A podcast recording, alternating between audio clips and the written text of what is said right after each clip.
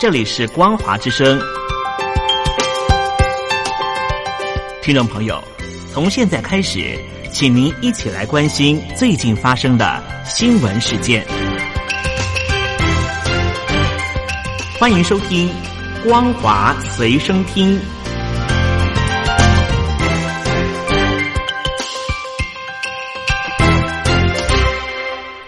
朋友，你好，欢迎收听光华随身听，我是嘉玲。我们来关心最近发生的新闻。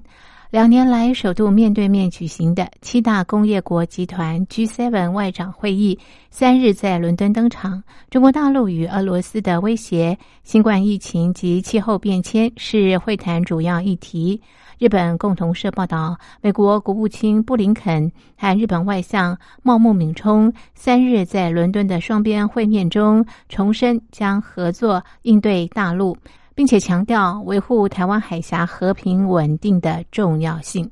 报道说，茂木敏充三日在 G7 外长会议前与布林肯会谈，双方同意在处理与中国大陆有关问题时加强合作，并且重申维护台湾海峡和平稳定的重要性。这是三月布林肯访问日本之后，两人再次会谈。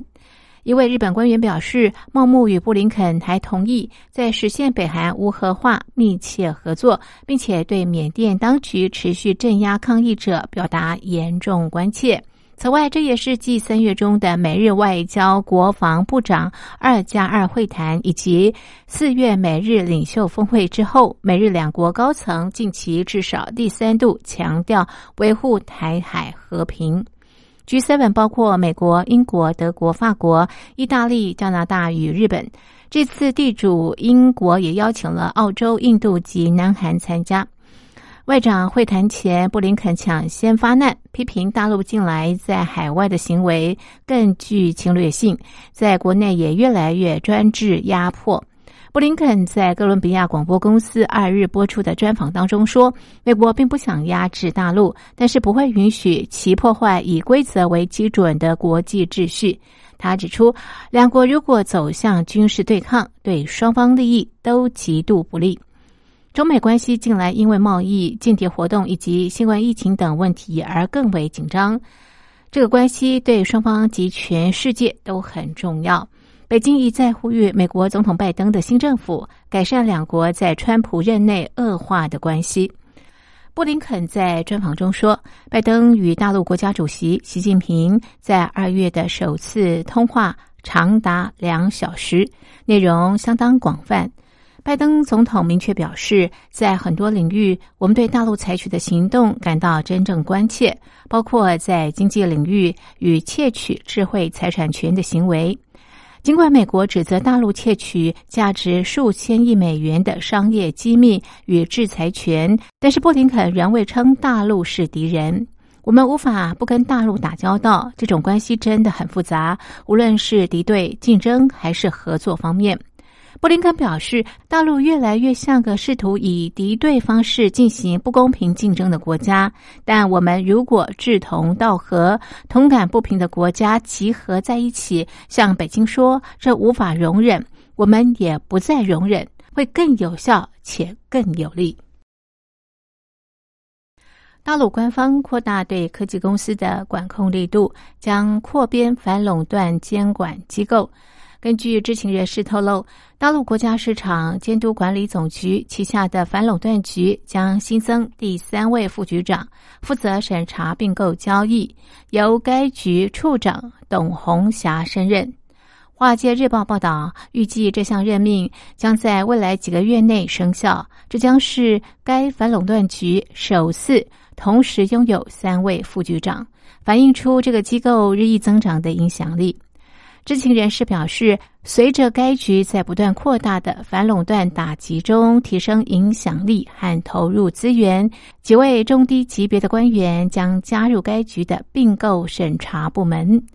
路透早前曾经披露。大陆市场监管总局计划将从事反垄断工作的官员人数，在目前约四十人的基础上增加二十到三十人，也就是说，最多将再增加百分之七十五的人力。董红霞目前是负责审查并购交易的部门处长，他是一位反垄断问题的专家。自去年底以来，大陆一直在加强对境内网络巨头的管控。市场监管总局在今年四月初以反竞争行为为由，对阿里巴巴集团处以创纪录的人民币一百八十二亿元罚款。紧接着，在对外卖巨头美团展开调查，还对几十家平台公司处以数额较小的罚款。原因是这些公司过去进行的交易未寻求许可。大陆市场监管总局在四月三十日宣布处罚另外九起违规经营者集中案，涉及腾讯、苏宁、蚂蚁集团等几家公司曾进行的交易。这些公司分别被处以最多人民币五十万元的罚款。报道指出，不少大陆科技公司。借助可变利益实体的公司结构，获取来自外国投资者的资金，但是在大陆法律规定之下，这个做法是否符合反垄断法的监管标准，并不明确。因此，去年底，大陆官方就采取行动，要消除这种法律模糊性，要求境外注册的公司就此类交易进行申报。反垄断局也开始将注意力转向追溯性执法行动，许多公司已经被怀疑未提请监管部门审查。知情人士透露，反垄断局目前积压大约一千七百件相关的案件，因此要投入更多的人力及资源。五月三号是世界新闻自由日。香港记者协会公布最新香港新闻自由指数，新闻从业人员指数评分创八年来新低。记协表示，寒蝉效应影响言论自由。香港记者协会借世界新闻自由日公布最新的新闻自由指数，这个指数分为公众和新闻从业人员两个部分。以零到一百评分，其中新闻从业人员的指数是三十二点一分，较上年跌四点一分。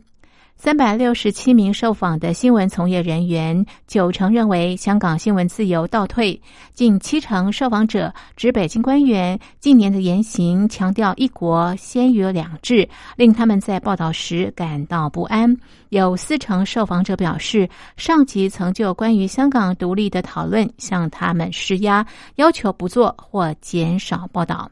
在公众受访部分，超过千名受访者给予香港新闻自由指数是四十二点六分，较上年微升零点七分，仍是有调查以来的第二低分。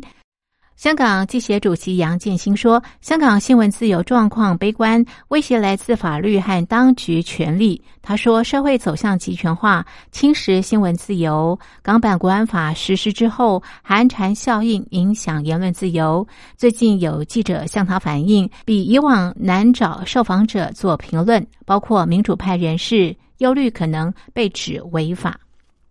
另外，美国国务卿布林肯二日关切全球遭囚禁或杀害的记者剧增，他点名墨西哥、阿富汗和中国大陆等，敦促各国让记者在没有暴力或威胁情况下从事报道工作。布林肯进一步指出，根据总部设在美国纽约的保护记者委员会。CPJ 的调查，去年遭到杀害的记者人数增加超过一倍，以墨西哥、阿富汗最多。此外，他表示，CPJ 数据指出，去年因为报道遭到囚禁的记者人数创新高，中国大陆、土耳其、埃及囚禁最多记者。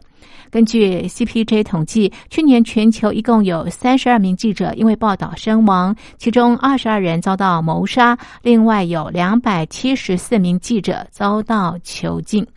布林肯说：“新冠疫情让专制政府有更多的借口加强施压独立媒体。”他说：“在这种恶劣环境中，言论自由才更关键。有言论自由，大众才能够对政府滥权、贪污有所警觉，并且对抗危险的虚假讯息。”他敦促各国政府确保媒体安全，让记者能够在不需畏惧暴力威胁或者是不正当拘禁的情况之下。从事新闻工作。以上是本节的光华随身听，谢谢您的收听，我们下次同一时间继续在空中相会。